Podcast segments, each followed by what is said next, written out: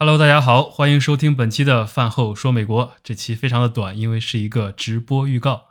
最近年底了，事情比较多，我想着与其周末哼哧哼哧的录节目，不如就直接来一场直播吧。今天是十二月三十一日，二零二一年的最后一天。那么今天晚上北京时间十点整，我就不录播了，直接开一场饭后说美国的特别节目。这也是喜马拉雅的新功能，不同于常规的直播。它会是一场开放麦，我会先正常的聊一些我的内容，例如最近的日常以及美国疫情的更新等等，然后后面可以把时间留给你们所有人，只要你想都可以一起参与，一起聊一下。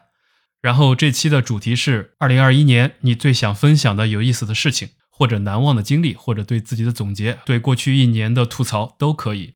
然后可以展望一下二零二二年，你的愿望，你对自己的规划，或者对节目的想法，对我的想法都行。